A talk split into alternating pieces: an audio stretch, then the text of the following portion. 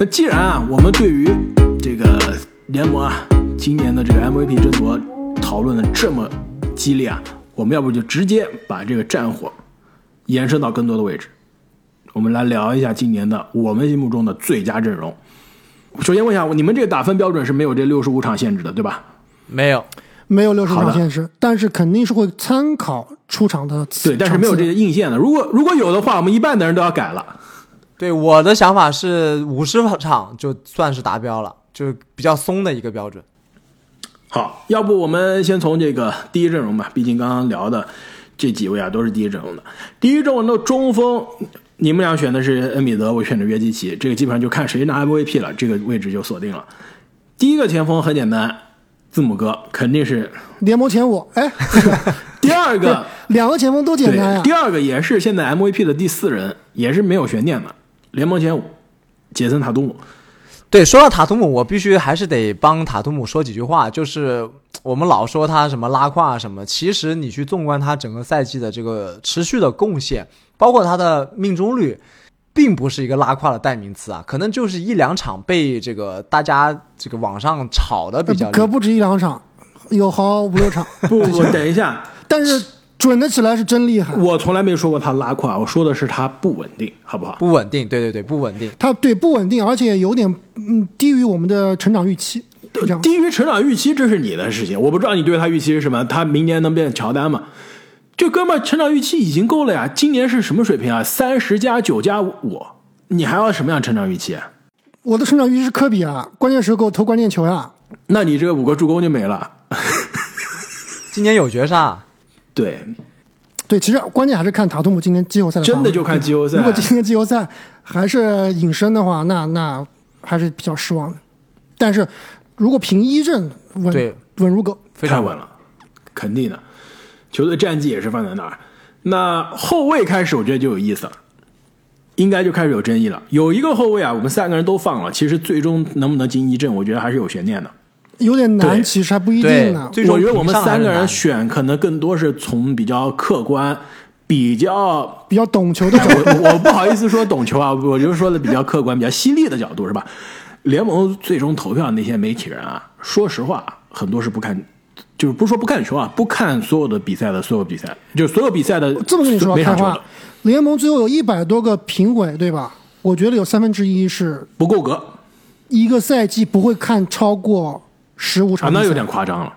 那我们就我们一半的听众都可以得整场完爆很多人是看集锦的，我觉得，我觉得很多人就是看集锦。是的，所以这就导致很多最后的选择啊，会跟大家想象的有一些差异。就比如说我们一阵的这个，我们三个人觉得应该百分百入选的人，雷霆的 SGA 亚历山大，最终能不能进一阵，其实还是有悬念的。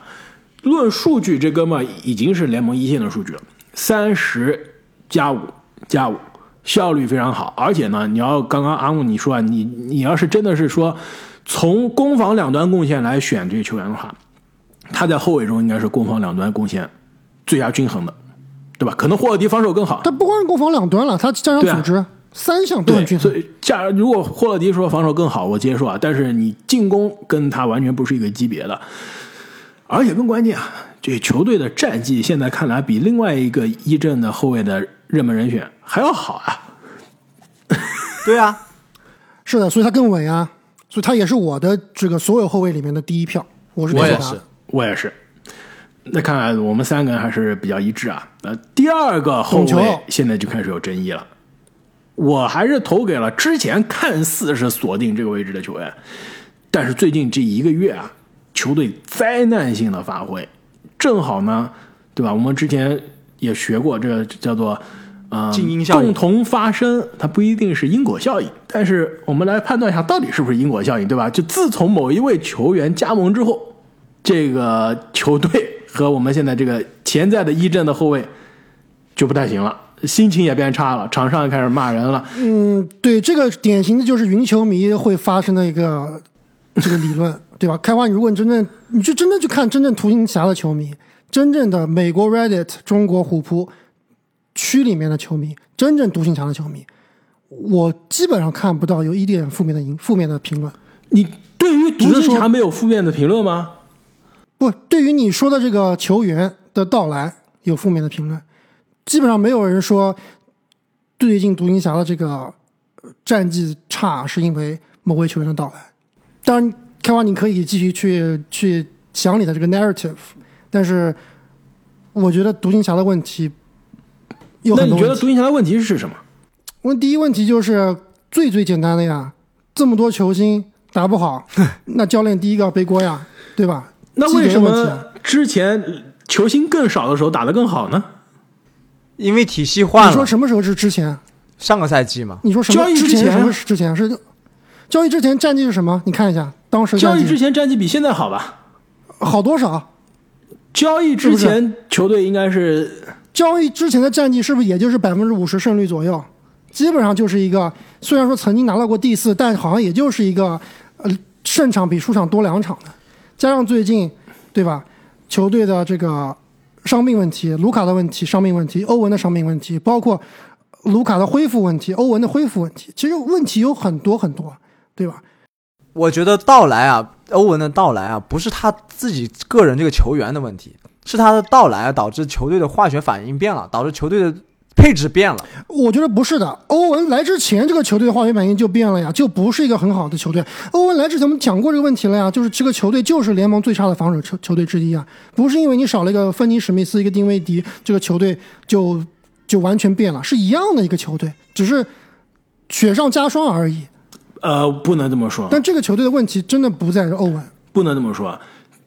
欧文就是说，不是说他到来真的让球队呃打得更差了，但是他到来的成本让球队的防守真的是变差了。你之前芬尼史密斯在球队的防守跟现在还是不一样，而且我们就不说，就是说到底是不是？我给你看个数据吧，去年独行侠一样的人马，对吧？一样的基德执教，不是？那你要问基德呀，你不能跟欧文比啊。你说去年跟欧文来之前，本赛季欧文来之前对比，你只能这样对比，对不对？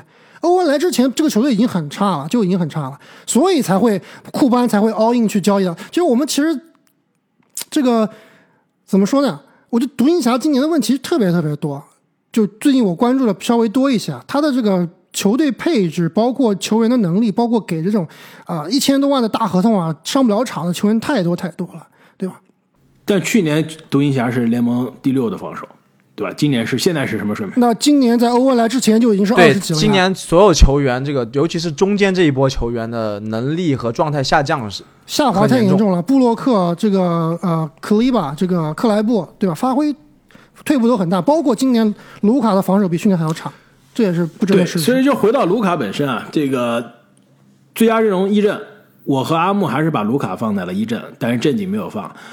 我觉得影响我给卢卡打分，甚至我也考虑我把他放二阵的第一个原因，球队战绩。你这个如如果你不说欧文，还或者说说基德，说任何人的原因都不说了，现在球队第十一名，眼看要错失附加赛，你作为球队老大，背锅的必须是你。是的，所以我这里也是非常非常犹豫啊。就我看正经你是选了另外一名球员在一阵，但是我仔细想了一想，卢卡跟后面的所有竞争者。按能力来说，还是有一定差距的。不不光是能力啊，包括上场时间，因为后面还有大神。卢卡拿过是七十分吗？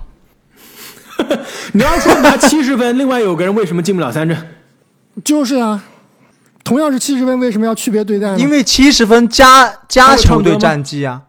对，就是当然，我们今天讨论所有一阵、二阵、三阵都是各有各的观点，其实也没有必要太针锋相对。那我对于卢卡最后的评价就是，确实让我很犹豫。但是你真正看他的数据，那还是太炸了。这三十加八加八，你不进个一阵，好像也说不过去。或者我这么跟你们说吧，就是你们这个思路呢，我同意，但是结合到你们刚刚 MVP 的那个思路啊，我觉得非常有趣的一个话题，就是如果卢卡之前拿过 MVP 了，是不是今年一阵都拿不了？不是的，MVP 跟一阵是两码事情的，重要程度是如果卢卡。去年是 MVP 或者前年拿过一次 MVP，今年球队这样的发挥这么失望，大家会惩罚他，连让一阵都不会让他进的。不会的，因为 MVP 我们没有人会考虑过有有有没有人可以三连一阵、三连五阵，没有人会这么想的，就大家不会去关注这个问题的，自然而然就不会去给他一个，因为你三连 MVP 就历史上是没有做到，就除了拉里伯德以外没有人做到的。但是你你这种三连五连的有啊，有两个我觉得人。没有人去查这种数据的。对，除了那些上古神兽，其实我们现在考虑上古数据还是不是很科学吧？还是放到现代篮球来讨论的话，对吧？那你约基奇三连 MVP 还是呃太太过于震撼。我我觉得就这么说吧，如果独行侠最后进了外卡赛，就只要外卡赛进了第十名、第九名，最最好是第九名啊，卢卡稳进一阵。如果连外卡都没进的话，我觉得我不会把他放到一阵的，还是要放米切尔。对，其实我还是我我同意啊，正经。其实你这里放米切尔，我不会生气，也不会觉得不可思议。米切尔跟卢卡这个位置啊，一阵的这个第二个后卫的位置，我觉得也是伯仲之间的，选谁都可以，在我这里。而且刚刚说到防守啊，卢卡的防守应该是一阵中最差的，就已经都是卢卡的防守是我们今天提过所有这个最佳阵容里面最差的，没对有之一。。而且你说约基奇防我守啊比你是不是比你提的另外一个三阵的球员要好一点？稍微好一点，身材好，我我半斤八两，我觉得更差，呃我觉得甚至更差。还是还是卢卢卡好一些，毕竟身材在那儿。卢卡问题是什么？攻防转换不是他攻防转换的这个防守太差了，就经常对面都已经下快攻了，卢卡还在跟他还在裁判聊天摊，手，对，还在摊手。这个卢卡可以防四，但是防不了快的三，啊，真的是不很容易被你你。防快的四他也防不了，就是经常我投没进啊，哪怕是没在跟裁判聊天，他自己在那摇头。对他那个聊天确实是很伤啊，对对吧？不是他不聊天，他在那摇头，他也不追防，这点是让我觉得有点伤的。你已经是对吧？年轻人，你打的感觉像三十多岁的篮球，像像老大爷一样在 场上散步，这实在是不是 MVP 的这个态度啊？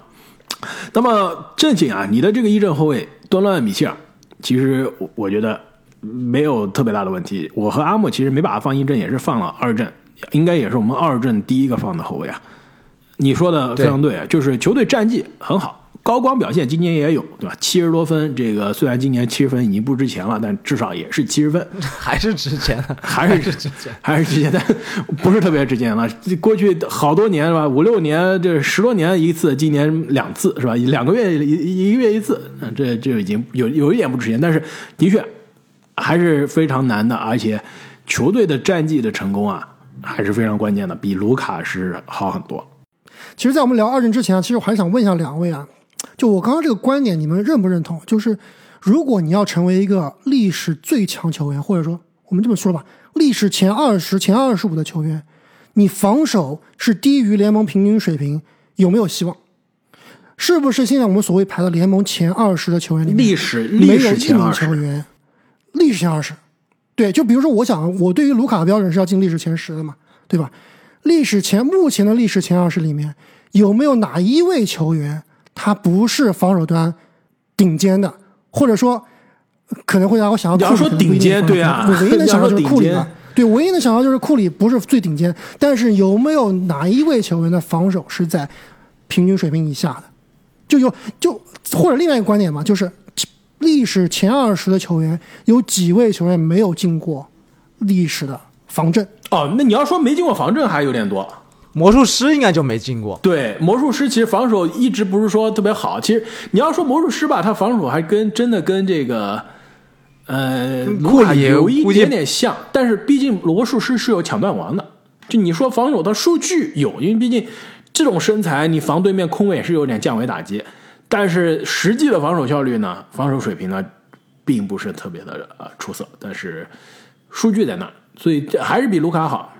我觉得是这样的，就是大家不会因为你攻防两端都很强而把你防排进前二十，而是先肯定还是要看你的大荣誉，对吧？MVP 总冠军，然后呢，在具体的排名的时候，大家会考虑你的攻防两端。不是不不是先有鸡还是先有蛋的问题。正经，首先就是你你没有防守那么差，你怎么拿总冠军？对不对？是不是？你就防守差，你能不能进拿总冠军？就约基奇、卢卡东契奇这样的球员，能不能够作为球队核心？那我告诉，你一个，这个现在是我讨论的问题。前二十五也有总冠军，防守稀烂。我我刚刚看了一下，应该是比较公认的二十五的榜单中防守最差的，没有之一，毫无接近。也是独行侠的诺维斯基，是不是防守稀烂？对对，诺维斯基确实跟约基奇防守有的一拼，是吧？好像诺维斯基好，作为诺维斯基二十多年球迷，对对，这个这个是有可有可独行侠传统连前锋连二十呀，呃对。前二十五、前三十那就是有可有的讨论了。前二十，我现在看到前二十五最差的应该是诺维斯基，前我觉得前二十防守最差的。所以阿木，你这个推导不成立，你知道吧？就是说，确实攻防两端更强，更容易以核心夺冠，但是大家不会因为这个而把大家排进前二十或者排出前二十。你还是没搞清楚我的观点啊，就是正经。我的观点最后得出结论是什么？就是卢卡和包括欧文，包括这个呃约基奇这样防守相对而言较差的。或者把欧文，其实我们应该把欧文和库里拿出去，因为你本身后卫这个位置，一号位的位置，你就那不行，你不能把库里做一个好的防守球员拿出去讨论，你必须还是把库里放进来讨论。你因为你比较难做一个非常好的防守球员啊，你是在进攻端，在防守端是承担的防守责任较小的，相对于锋线，相对于内线，你的防守责任是相对较小的。如果说你是锋线或者内线球员，联盟前二十里面你是不可以去啊防守拉胯的。我要推导的结论是什么？就是卢卡和约基奇能不能够夺冠，能不能够进二十？我觉得配置对还是能，对配置对的是可以的。我我同意正经，就我知道正经的意思是什么，就是说你不用看说这个人绝对能力对二 K 里面他防守是多少，就肯定是拿不了前二十了。你最后看这人能不能夺冠。如果卢卡真的最后。退役的时候，两个 MVP，两个总冠军都不夸张吧？不说那种很多，是啊，依然是但是我现在结论就是，他们因为没有防守差，所以他夺不了冠，还是可以的。你看诺维斯基怎么就夺冠呢？我觉得诺维斯基这个例子举得非常好。我身边就是有人帮我防守擦屁股，然后我就干好我能干好的事情，我就夺冠了。说实话，诺维斯基那个冠军还是比较的，就是就是太难了。就历史上你去看诺维斯这样类型的夺冠。不是那种常规类型，他这个夺冠凤毛麟角。NBA 就是奇迹发生之地啊！对啊，而且他这个夺冠不是说我运气好，打的都是弱队，我打的都是强队，四比零卫冕冠军，打了雷霆三少，打了热火三巨头，一路上打的都是 MVP。你就再这么想，你就说给卢卡一个暮年的狼王加内特，是不是一下看起来就可以很有可能夺冠？没错，而且核心还是卢卡。而且如果卢卡身边不是去的不是欧文，去的是霍勒迪。对吧？是不是就可以有些弥补了？就是两个人，因为欧文是更适配，对欧文更更炸、更厉害，但是霍勒迪更加适配。而且库里这个例子也很好，早年库里防守其实真不好，是不是？而且库里身边他的当年的几个帮手，谁防守都比库里好，追梦、克莱、伊戈达拉，甚至巴恩斯，对啊，防守都好啊。那那我这库里，我我不是说我防守。差吧，但是我防守不是，对吧？不会被暴露了，我可以藏在你对面的那些工兵身上了，藏在 J.R. 史密斯身上，藏在科布尔身上了。所以，好的适配还是能让防守差的人夺冠。但是我我同意阿莫，你有一个观点，就是如果中锋防守差，能不能夺冠？我表示疑问。这就是为什么我觉得卢卡，如果啊球队适配好，还是有机会的。但是约基奇能不能在身边搭上足够的帮手让他夺冠？我想不到。就是你你你或者我这么说吧，搭个 AD 炸不炸？嗯，搭个 AD 那这有点夸张了。那到底谁是中锋就不好说了，对吧？就是 AD 对啊，AD 不 A 那 AD 就是中锋了，约基奇就是控卫了。就这么说吧，你说联盟历史夺冠的球队哪一个中锋防守差的？是不是？凯尔特人，帕金斯，真不差，而且。差差不差？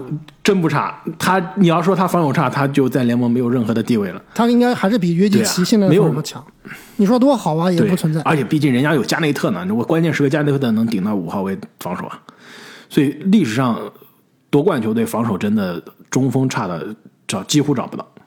反正我还是觉得我所推理的这套逻辑是有道理，所以我想现在下一个结论就是，听众朋友可以可以考虑考虑，是不是是不是可以投资？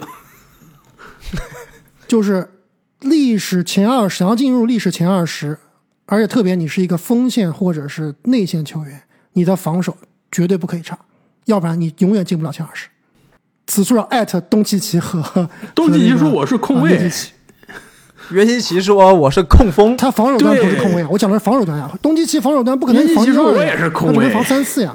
对，进攻端是你石油大河，你想谁当控卫的没问题。我锋线来说，我更加同意一些，就是说，确实他这个承担的防守责任不一样。啊，这个我同意。锋线真的是防守不能差，尤其中锋其实也不能差。你中锋防守差的话，球队的定海神针啊，你这个输的就太多了。呃，第二阵容，中锋没有悬念了，要么约基奇，要么恩比德。前锋有一个人没有悬念，来自波士顿凯尔特人的双杰，另外一个球队老大。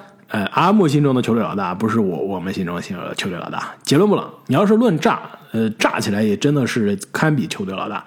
而且他最近这些攻防转换的这种追身三分球啊，然后各种就是快下空切呀、打别人的这个身后啊、走后门啊，真的是有两下。杰伦布朗，我觉得杰伦布朗是超过了我对他的预期的。这个绝对是超过预期的，没错，打的全明星级别的数据。但是非常可惜，对，但是非常可惜啊，本赛季就要成为杰伦布朗在凯尔特人最后一个赛季了。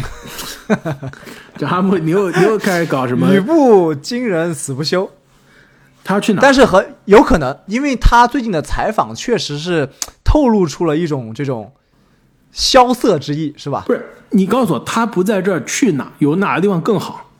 哎，你卢卡东契奇要不要？你约基奇要不要？这不都是完美拼图哦，吗？你的意思就是说，他去现在从作为球队老大去当老二了呗？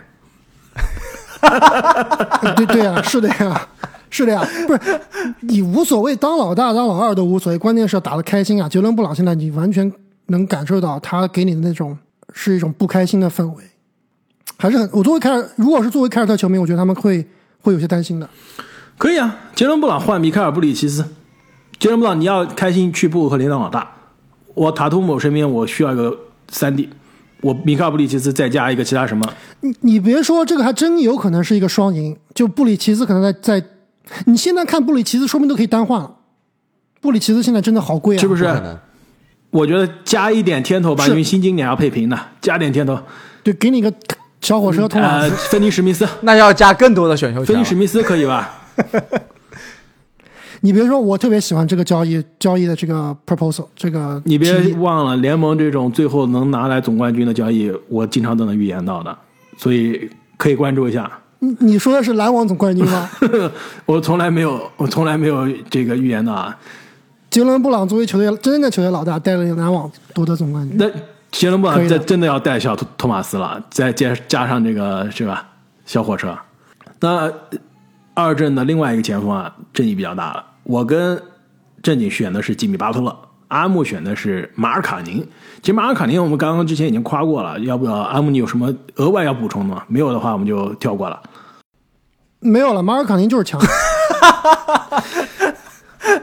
吉米全明星首发。吉米巴特勒呢，说实话，今年是低调的打出了职业生涯又一个非常不错的赛季。你要是论数据啊，数据很出色，而且呢，各种高阶啊都是极度看好吉米巴特勒。如果在投票之前我没做足功课啊，我可能都甚至把他放到三阵，甚至有所忽视啊，因为球队战绩放在那儿有点有点差，是吧？但是而且他得分，其实你一般排这个球员都是按照得分来排的。吉米巴特勒进不进不了前二，十，但是你我自从看了高阶之后，发现啊，哇，攻防都有啊，基本上他这存在的象限就是在恩比德下面没多少，就是既有攻又有防，而且你再看一下他的这个场均得分呢，真的是悄悄的打出了过去应该是六个赛季最高的场均得分。你看看他出场也是，自从离开芝加哥公牛之后啊，出场最多的一年也就是六十五场，今年现在是六十二场，赛季结束了，真的有可能是只六十五场以上，就也是过去几年最健康、出勤最多的一场，哎，一个赛季啊，所以二阵应该问题不大，唯一拉胯的是球队的战绩。比马尔卡宁好啊。我觉得二阵问题有点大，但是最佳阵容还是很有希望的。就是三阵、二阵、二选一，还是很有希望。后卫刚刚说了，要么卢卡，要么是米切尔，这个位置应该是没有争议了。另外一个后卫之争议就开始了。我跟正经毫无悬念选的是斯蒂芬库里。呃，要不我们先说吧，我们先说完之后，阿木你再来揭晓你的这个后卫的二阵选择。正经库里，库里夸过很多次了，就是强。历史前十就这么强，历史前十的最差防守，就你去看一下，就是别的都不说了，还是说回到他最强的三分球啊，就是他缺阵了这么多场啊，当然也是我觉得出场还是够了，凭这个最佳阵容，他的三分球居然还是联盟第一档次，包括总量、场均和这个命中率，非常夸张。没错，我觉得库里啊，让我今年最惊讶的几点：第一，场均得分职业生涯第三，除了两个得分王赛季之外，就是今年了，二十九点七。场均的这个命中率，职业生涯第二，除了那一年逆天的全票当选 MVP 之外，就是今年的命中率了。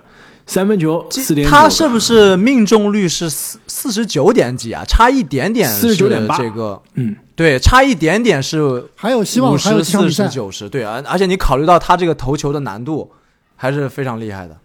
没错啊，如果能完成呢，也是职业生涯第二次在那个全票 MVP 赛季 MVP 赛季之后啊，第二次完成这样的壮举。三分球也是四点九个，将近五个，对于库里来说也是算是正常发挥。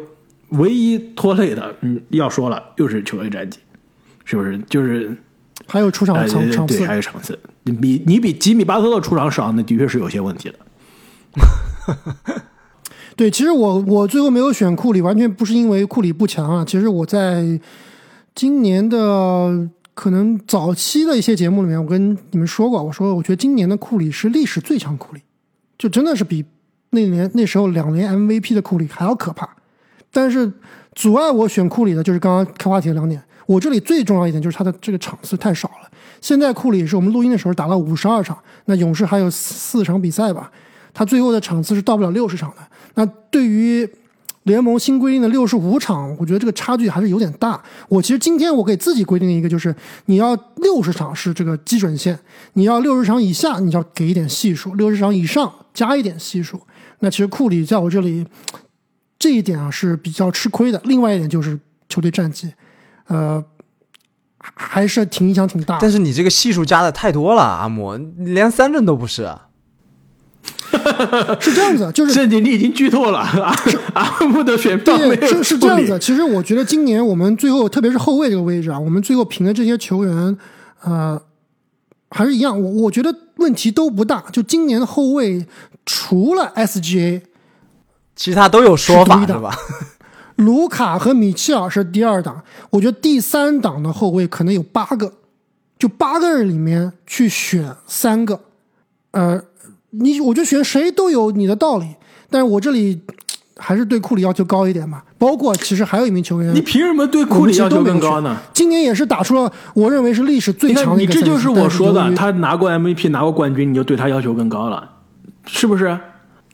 关键还是主观上来说，对于球队还是比较失望，还是而且场次太少了，真的太少。对球队战绩失望，我我我同意的，就是肯定是失望。但是场次也是太少了，开花。其实今年打不到六十场，但是他今年的发挥其实比去年好很多。去年我一好多，我就说了嘛，他是历史最强。去年我是一度觉得库里有点没油了，就尤其是下半个赛季实在不行。去年是百分之四十三点七的命中率，今年百分之五十，这完全就不是一个球员。我觉得这样吧，就是如果库里能够，就勇士最后能够锁定四五这样的位置的话，我觉得库里是妥妥，在我这可以进，可以进，可以进。对，嗯，但是四五现在看起来很激烈，不是特别，特别是四，我觉得还真有可能，好像没戏了啊！我对我我还有真，我真的是有可能，我真的是有可能。呃，那阿木，你说一下你的这个二阵的后卫吧。我这里就妥妥今年的最惊喜球队啊啊，国王队。国王队的当家球星吗？呃，对，这个这个其实也是一个争议点，就是到底这个球队谁更重要，对吧？谁更重要？这个肯定福克斯肯定不是他，肯定萨博尼斯。萨博尼斯，谁谁去了之后，球队发生了一百八十度的转弯，对不对？还是那样，有谁没谁。麦克布朗呀，蒙克，不是麦克布朗，明明就是蒙克。但是但是福克斯，我觉得还是要给他。首先，你看数据嘛，福克斯今年场均是。场均是二十五点一分，投篮命中率超过百分之五十，这个助攻也有六点一个。其实总体来说效率非常高，而且不要忘了，今年的福克斯应该是会评为今年的 Clutch Player，就是关键先生，对吧？在关键时刻绝杀，包括关键时刻最后五分钟的这个啊得分能力啊，应该是现在联盟最强的。所以我愿意把这票投给福克斯，而且他场次是够的。福克斯今年是打了最后要超过七十场比赛，这个绝对是加分。那说到国王的成功啊，以及福克斯，不得不提到他的队友，也是我们三阵的中锋。我觉得啊，这应该是联盟所有的最佳阵容中，所有位置中最没悬念的。萨博尼斯肯定锁定了三阵中锋，对不对？就不管前面一阵、二阵中锋怎么换，萨博尼斯这个三阵中锋现在异常的稳。没错，应该是比较稳的。而且我们三个人都投了萨博尼斯。那相比之外呢，这个三阵的前锋啊，有一个位置我们还是比较有争议的啊，有一个位置还是比较稳。那比较稳的呢，尼克斯的全明星兰德尔，球队老二，不管球队老老大今天没进，老二进了，这个球队老大老二我不知道啊，但是战绩放在那儿，对吧？现在依然是战绩，数据也摆，对，数据也摆在那儿。问题不大，但是阿木你说了，他这个季后赛从来没证明过自己啊，这哥们季后赛可是证明过自己。啊，最近又受伤了。对，哦，对，最近还受伤了。对，常常规赛是后面打不了了，季后赛能不能够一轮复出都不一定。那这最终真的是对于尼克斯来说是个，但是他场次已经够了呀，他场次还是很很够。不影响我们给他投票啊，但是对于尼克斯想追逐季后赛的胜利来说，还是有点难的。那另外一个前锋的位置呢？我跟正经选的是浓眉哥安东尼戴维斯，阿木选的是吉米巴特勒。吉米巴特勒没问题，因为你上面二阵没放他嘛，三阵他肯定要出现的。浓眉哥阿木，你那么喜欢他，为没放这个让我觉得不对啊。所以我今天是很有原则了，对不对啊？正经绝对不是针对库里啊，就是因为你打的场次太少了，五十多场比赛你不好争的。哦，浓眉现在是五十一场，那最终可能还比库里还少。浓眉打的比库里还要少。那按照你这个逻辑来说，有点有点问题。对，是的，呃，但不得不说，浓眉打出了职业生涯可能最全能的一年之一，二十六点三分。这么跟你说吧，如果排名这个按照按照能力排名，我的浓眉是排到塔图姆之前，浓眉是联盟前五的水平。但是没办法，场次不够呀。你这个能力是，就是所有人都不受伤的情况下，是吧？你浓眉一个人的数据比戈贝尔加唐斯加起来数据还要厉害，这不可怕吗？联盟最强内线都被反正看一场的贡献，就就没人比得过浓眉，好吧？对，你要看一整个赛季的，对吧？你要是你要一个赛季，其实浓眉的数据也很好看。不不不，你要是嫌他今年出场少，你告诉我过去哪一年出场满足你 MVP 的？所以他每年都拿不到，很可惜啊。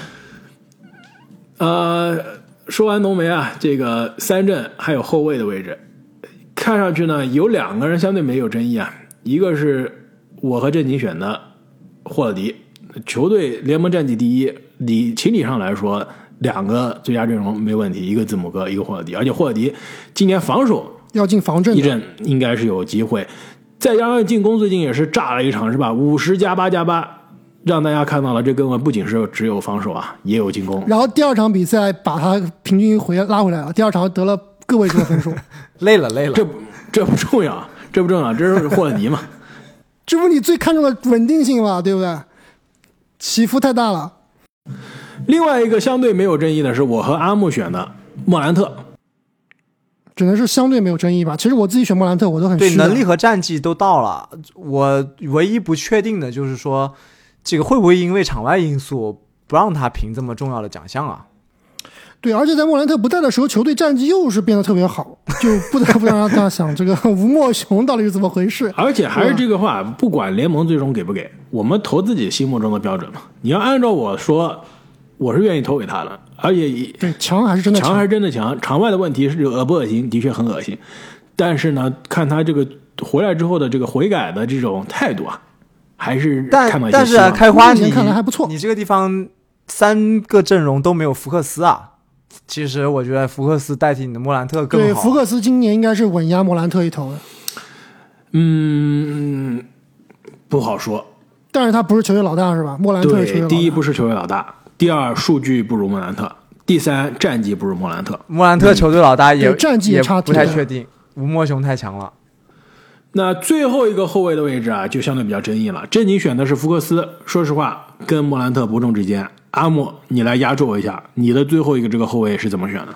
为什么不是库里就？像我刚刚所说啊，其实最后这个位置很多球员可以选，你选福克斯，你选霍勒迪，你包括这里如果把布朗森加进来，我觉得也不夸张。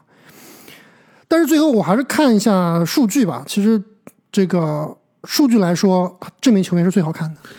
有库里好吗？等一下，等一下，有库里好吗？库里是因为这个场次太少了呀，这这真的太少了，而且对比库里可能差一些，是要比库里差一些，比利拉德也要差一些。我们都没选利拉德嘛，对吧？但是这名球员今年的状态，就球场上的状态，无论是在第一支球队、第二支球队，球场上的状态、努力程度、这个球商，我觉得都是一个巅峰的水平。所以今年我还是愿意给他投一票吧。我觉得也不夸张，我其实听美国很多媒体讨论啊，他也是在讨论之中的。那是谁？那就是我最喜欢的球员，凯里·厄文。这个就是实打实的说啊，你这里放欧文，我不太能够接受。就是一支快进不了季后赛的球队，居然被你放了两个球员在最佳阵容里面。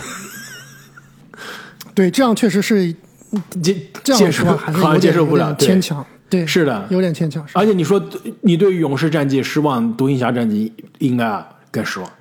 对，而且呢而且他跟库里差了六场比赛，对也不能说特别特别，对吧？对，对库里，我觉得我刚刚说嘛，如果是库里能够最后勇士是前五的水平，我把欧文换到库里没有问题。而且你说这个出场啊，你刚刚提到利拉德刚好，我看利拉德五十八场，跟欧文一模一样啊，但是数据好像真的是好很多，而且球队战绩其实差不了太多。差很多啊，差太多了。现在这个波特兰开拓者摆烂水平真的是联盟一等一的，太强了。最后基本上上五个，你四个都没听过名字。现在我天天看这个詹姆斯大大神的推特啊，基本上就是说啊，步行者呃这个开拓者又签了一个双向球员，名字不认识。现在球队老大是夏普啊，现在老大绝对是夏普，所以在一个摆烂球队，你还想球员进这个这个最佳阵容，还是挺我我还是接受不了欧文进入这个最佳阵容。在独行侠，他打的比赛七胜十一负，这是妥妥的百分之五十以下的战绩。而且呢，今年也是换了球队，我都印象中记不起来哪一个球员是说在赛季中途换球队最终进最佳阵容的，那应该有，但极少数，是不是？而且而且我换球队，我打了一半换球队去的那个球队进不了季后赛了，那其实也而且一般都是用这种级别的球员在赛季中换球队，就去更好的结果都球队，不会很好，而且是结果都结果都不会很好。，对但是而且很多是换球队是去有更好的球队，我去去抱大腿夺冠去了，那可以。我现在是的确是抱大腿夺冠，但是我现在是不为季后赛门票争夺，这个从情理从这个故事上来说也说不过去。如果独行侠现在第六，欧文进入讨论。嗯，说实话没问题，但是独行侠现在是第十一啊，更关键是从篮网的这个问题，对吧？出走也是有一些让球队措手不及。对，我同意这点，其实还是有一点私心的。我放欧文，但是我刚刚说了，数据好看，打球，你真正看了每场欧文的比赛，今年的欧文的水平是很高的啊、但回过头来就开花，你作为一个真正的独行侠球迷，而不是纯粹的卢卡球迷，我想问你，今年夏天欧文怎么办？哎，说实话，等一下我打个岔啊，我甚至觉得开花现在已经不是独行侠球迷了。对，开花已经不看球了，开花已经不看独行侠了，因为他他看的膈应了，他就不喜欢不是欧文嘛。独行侠的球，而且独行侠打的也很丑独，行侠的球看不看还是看，但是你说看的我我觉得恶心，我觉得恶心，因为你最近这个输的太多了。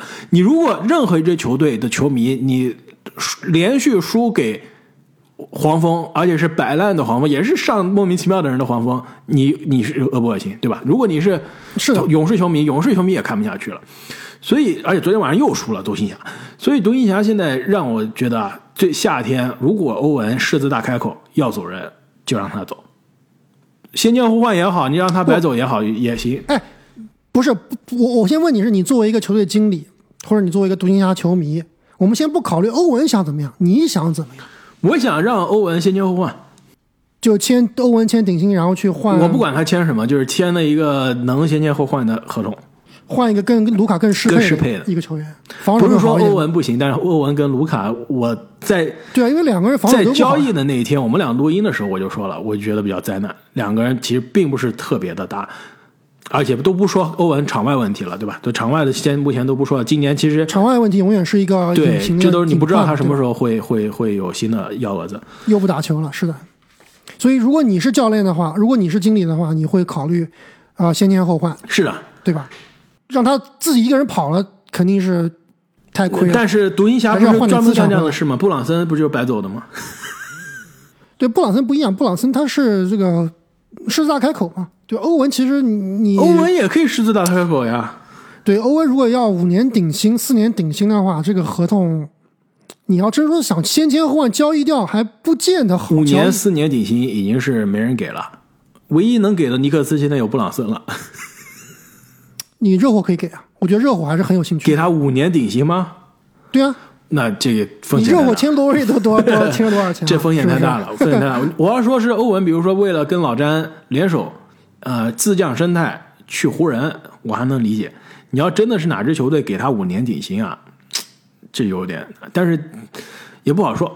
所以从独行侠的角度上来说，从卢卡未来的适配角度上来说，我我是希望你不是很看好你希望而且还是换一个其他对，球而且卢卡最近的这个这个从场上的表现、赛后的发言以及对媒体表达的心声很，沮丧说他是职职业生涯啊，进 NBA 以来最沮丧、最绝望、最难过的一段时间。是不是有场外的问题，对吧？大家说是不是跟女朋友分手了？有场外的问题，这不知道，不得而知。但是从场上你能看出来，他完全心不在焉的。有没有欧文的问题？我前面影射说的是肯定是这个叫阴谋论猜想，对吧？但是呢，卢卡至少是不开心的，肯定跟球队输球有关。如果现在球队是就起码是欧文来了以后没有更开心，欧文对吧？来了之本来后没有这个更开心，而且库班这个做法其实最大的、最最大的，我觉得不是为了夺冠，是为了让卢卡开心。是就跟当年签波尔津尼斯一样，对吧？哄着卢卡开心，让这个球队能够继续维持。